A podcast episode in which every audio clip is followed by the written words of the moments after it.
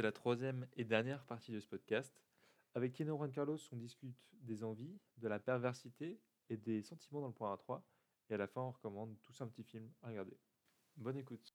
J'ai cru tout à l'heure entendre euh, Tino qui disait que parfois dans un plan A3, on ne peut pas refuser parce que on a tellement envie de se faire euh, l'un d'eux que bah, on, on vit la situation quand même. Oui, ça m'est arrivé. Euh, je n'avais pas la même affinité avec les deux garçons du couple, mais pour pouvoir jouer avec celui que je voulais, bah, il fallait que je joue aussi avec l'autre. Donc, bah, soit je me passais de celui que j'aimais bien et de l'autre aussi, soit j'acceptais l'autre pour jouer sincèrement. Je ne veux pas dire que je le faisais en faisant semblant. Non, c'est jouer avec l'autre, même si l'attirance n'est pas la même. Et c'est une question de choix, de savoir ce qu'on... Parfois, pour, euh, pour euh, obtenir le plaisir qu'on veut, il faut se donner du mal. Et se donner du mal, bah, ce n'est pas une question de s'efforcer, mais de se dire, bon, ok, bah, cette personne n'est pas forcément l'attirance que j'ai, mais c'est elle est avec celle qui m'attire. Donc, euh, je vais jouer aussi avec cette personne. Tu disais dire, savoir dire non. Oui, oui. Bien sûr, savoir dire non, mais quelquefois l'envie est plus forte. On se dit, euh, non, non, j'ai envie, j'ai envie, j'ai envie, j'ai envie, j'ai envie. Alors voilà, on y va. Et l'envie est tellement grande que tu peux passer au-dessus d'un. Bien sûr. On va dire un, un désagrément d'une certaine manière. Oui, on peut le vivre comme un désagrément, mais on peut le vivre aussi comme. Euh, si cette personne est importante pour la personne qui me plaît, eh ben, je vais lui faire euh, aussi plaisir à cette personne en jouant allègrement avec l'autre. C'est aujourd'hui, je peux parler de tout ça avec les reculs, parce que je me suis trouvé dans des situations euh, où euh, j'ai dit non parce qu'il y en avait un qui ne me plaisait pas, ou je l'ai mal vécu parce que bon, il y en avait plus l'un qui voulait que l'autre aille se coucher, qui nous laisse tranquille. Et donc la solution, c'était de s'occuper de lui rapidement et de faire se fatiguer qu'il aille se coucher. Voilà, tu vois, ce sont des, stratagèmes que, qu'on met euh, en place. Et je pense qu'à un moment donné, tout le monde l'a fait. Et bon, c'est, je pense qu'il faut juste euh, aborder la chose avec cet esprit d'aventure et, que ça fait partie aussi du plan. Si on se met à dire ah non, toi je veux pas, euh, bon, c'est gâcher du temps, c'est gâcher du plaisir. Encore une fois, je le dis aujourd'hui. Il y a quelques temps, euh, je n'aurais pas pensé de la même façon. Mais c'est ce qui est super pour nous, c'est qu'on peut avoir ton regard avec toute cette expérience sur nous, peut-être des pratiques qu'on découvre. c'est superbe. quand tu parles d'aventure, dans une, dans une partouze, on va sûrement on va se balader, on va voir, surtout on va voir plein d'autres personnes aussi qui font d'autres choses. Et tu parlais de, tout à l'heure de, photographie, et je me suis dit, est-ce qu'il y a un côté voyeuriste? Est-ce qu'il y a une excitation à savoir qu'il y a des gens qui nous regardent, euh, mais aussi de le faire avec eux, euh, on va dire une sorte d'euphorie de groupe, de plaisir de groupe? Parce que là, on est peut-être un groupe de personnes qui s'exont tous ensemble, et pas que c'est pas naturel, mais c'est quelque chose en plus, non? J'ai cette impression, moi. Oui, mais ça fait, tu sais, le fantasme, quand on mate un, film pornographique, on est voyeur. Quand on se montre devant quelqu'un, quand on raconte euh, des histoires, quand on raconte aux copains, tiens, je me suis fait un plan avec une telle ou un tel, c'était comme ci, comme ça, exhibitionniste. Donc déjà à la base, un peu les deux en même temps. Et dans les rapports sexuels, il y a, surtout quand on est à plusieurs, il y a les deux. Forcément, il y a le voyeurisme et il y a l'exhibitionnisme. Mais dans une façon plutôt, euh, je dirais, saine. Pourquoi? Parce qu'on ne va pas faire le voyeur l'insu des autres et on ne va pas faire l'exhibitionniste devant des personnes qui ne sont pas consentants. Hein. Et, et, là pour ça aussi. Le fait de jouer, il y a beaucoup de personnes qui sont excitées du, fait de savoir qu'il y a d'autres autour qui regardent le plaisir qu'il prend. Ça agrémente son plaisir. Ainsi comme il y a des personnes qui vraiment qui jouissent euh, en train de regarder d'autres jouer.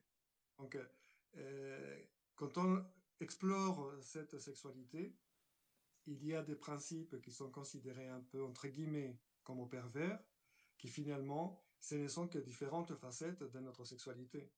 On est tous un peu ça. On est tous un peu pervers, ça c'est sûr. bah, oui, après, quelle est la véritable perversité? Je pense que la véritable perversité, c'est quand C'est quand on fait du mal, quand on fait des choses qui vont Oui, faire du mal vraiment à une autre personne. et qui n'est pas consenti. Quand on fait, euh, quand on utilise la tromperie, quand on utilise euh, le, le mensonge, quand on utilise la manipulation euh, pour obtenir euh, un résultat tout en faisant du mal aux autres, euh, ça c'est pervers. Mais dans la sexualité, je pense que tout ce qui est dénomi- dénominé comme pervers, qui est consentant, qui est entre adultes consentants, Voilà. ce n'est pas vraiment de la là, perversité. Ça- la perversité prend une allure à ce moment-là plutôt de presque de, des qualités. Je suis dans notre milieu, par exemple, dans le milieu du fist, euh, des, des grands pratiquants, on va dire, j'aime bien les pervers.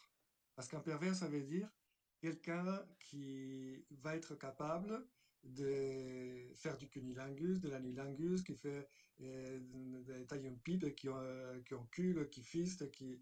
Voilà, la perversion, ou alors euh, qui va avoir des tendances un peu BDSM et qui va rajouter Bien ça sûr, au jeu. sûr. Voilà. Donc ça, c'est la perversion dans nos, dans nos jeux. Et pourquoi? Parce que la société parle des perversions de ces choses-là. Il les considère comme perverses. Mais plus pervers, c'est un politicien qui euh, manigance des choses pour obtenir des résultats à son euh, profit. Et ce sont les, les administrés qui vont en pâtir. Pour moi, c'est de la oui, perversité, ça. bah oui. Surtout qu'il Bon. fait jouer personne, lui, donc euh, c'est encore moins sympa. Je pense que quand on se fait enculer à sec et sans, envie de le faire, ça, c'est pervers. Et euh, bon, alors que se faire enculer, c'est tellement bon. Ouais, je, suis d'accord avec, avec ça. Pour moi, la, mais pour moi, la perversité, c'est plus, euh, comme tu as dit, consentement, etc. Tu parlais de tromperie en soi. Il y a des gens qui aiment euh, jouer de ça aussi. Mais c'est vrai que pour moi, quand c'est consenti, quand c'est prévu, quand c'est partagé et que les deux personnes sont d'accord, moi, pour moi, il n'y a plus de perversité, il n'y a que, a que du plaisir, tant que c'est évidemment bon, légal et dans les limites de la, de la santé, mais bien sûr. Je sais pas si Tino, tu as des questions à poser à, à Juan Carlos. Moi, j'en ai encore quelques-unes. Euh, bah, pour l'instant, non. Je vais éventuellement réfléchir euh, pendant que tu poses les tiennes. Mais... Ok, ok. Bah, si, si tu veux, hein, moi, je, je- je suis ravi. Mais Est-ce que je peux poser une question euh, à, à Adrien? Ah bah, bien sûr, je t'en prie. Est-ce que toi, dans, dans tes expériences euh, sexuelles, tu as... Qu'est-ce que tu pourrais dire? Qu'est-ce que tu pourrais me dire à moi aujourd'hui? Qu'est-ce que tu pourrais me raconter de façon à m'apprendre quelque chose? Je suis certain que tu as plein de trucs. Euh, je vais prendre quelques secondes hein, quand même parce que il faut que je réfléchisse. Euh, quelque chose que je pourrais apprendre. Euh, Ah, c'est difficile parce que j'ai pas trop envie de dévoiler de choses sur moi, mais, mais je peux essayer. Non, mais sans, sans nommer, sans nommer les choses. Euh, Bien sûr, bien sûr. Bah, ce que je peux dire qui est assez intéressant, bah, juste à fait de discuter avec toi, discuter avec plein d'autres personnes, personnes jeunes, parce que moi j'aime bien discuter en général de ça. Je trouve qu'il y a une, il y a une vraie, il y a des, il y a des... Non, mais ça tu dois le savoir, c'est ça qui me dérange. Mais on va dire pour des personnes qui sont plus âgées, qui ont plus d'expérience, et des personnes qui sont jeunes, on retrouve souvent les mêmes envies et il y a quelque chose de très commun dans le sexe à tout le monde. Mais à la fois, je trouve qu'il y a aussi beaucoup de différences, euh, la manière dont les personnes âgées, plus âgées, plus expérimentées le font, et les personnes plus, plus jeunes. Et je trouve ça très intéressant aussi. Mais tout ça, tu veux le savoir. Alors, si je te pose la question, c'est parce que justement, l'expérience n'a rien à voir avec l'âge. Oui, l'évolution n'a rien aussi. à voir avec l'âge. Et je trouve que les- votre génération, qui fait des pas énormes au niveau des, des curiosités sexuelles, Mhm. je trouve que quand même sont, sont très sains dans, dans cette recherche. Mais aussi parce qu'il y a plus de liberté. Il y a plus de liberté. euh. Alors, euh, tu vois, moi, quelque chose que tu m'as appris, c'est que on peut en parler et que les gens ont besoin d'en parler, de, cette intimité-là, de libérer la parole, et que à travers les podcasts, c'est, un moyen, l'un des moyens de communication, et que tu as de partager euh, cette, euh, ce besoin d'exprimer euh, non seulement les choses euh, intimes, mais des choses qui parfois euh, peuvent paraître euh, euh, un peu absurdes ou un peu naïves. Mais en fait, il n'y a pas des choses naïves. C'est toute question et tout, partage est bon. Ouais, je, suis tout à fait d'accord.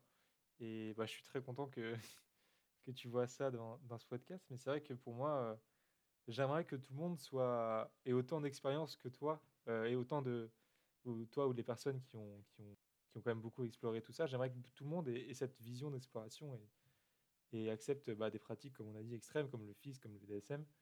Mais moi, j'aimerais que, pas à travers moi, mais même qui se renseignent, j'aimerais que les gens soient plus, plus au courant de tout ça, plus qu'il y ait plus d'acceptation.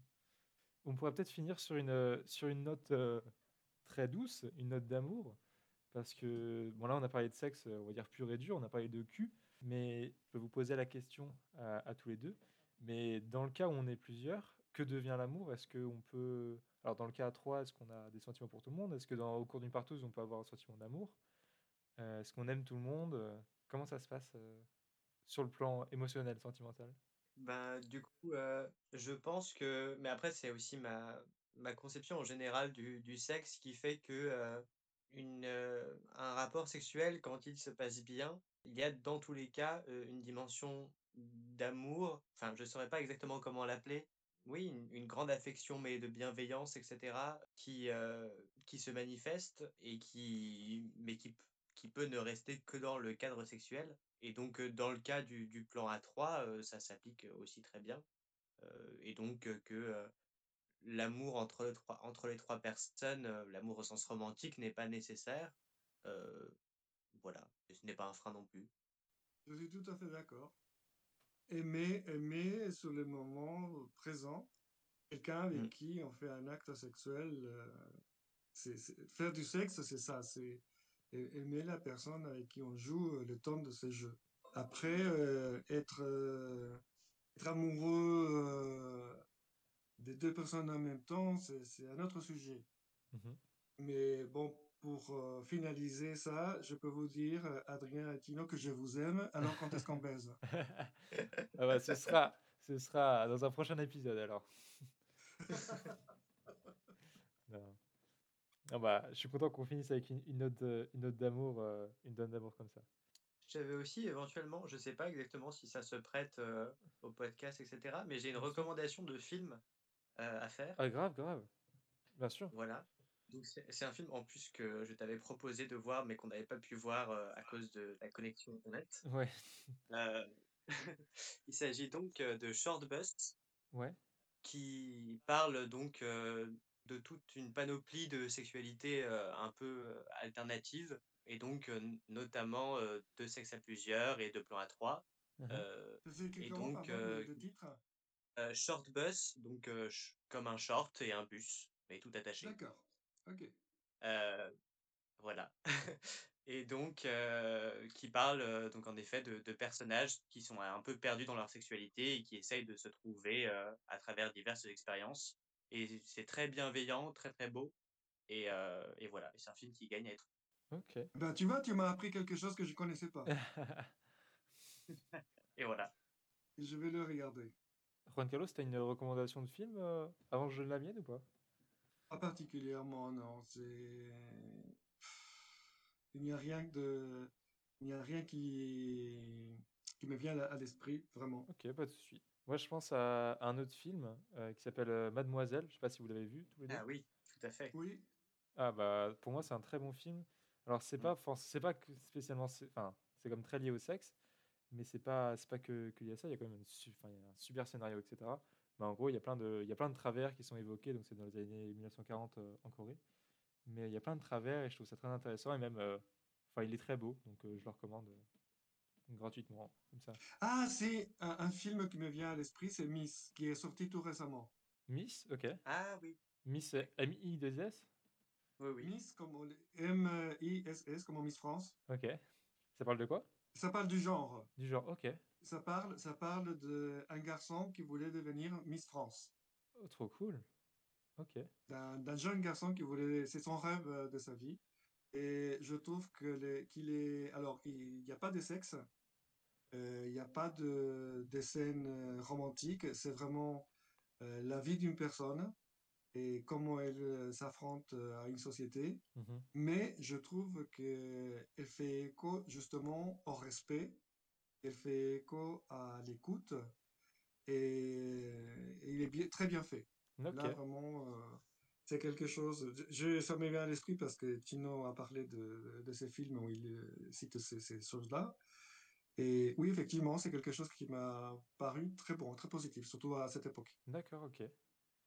Bah, je vais le regarder honnêtement parce que bah, comme j'ai l'impression que ça va être la tradition hein, quand je fais un épisode avec toi, Juan Carlos, on parle de genre à la fin. Euh, c'est une très bonne chose. J'espère qu'il y aura l'épisode sur le genre qui va sortir bientôt et que je pourrai te l'envoyer le plus tôt possible. Avec plaisir. Bah, je crois qu'on a fait le tour de- du plan A3 et de- du sexe à plusieurs. En tout cas, je suis très content de ce plan A3 que nous avons fait. Ce plan A3 auditif.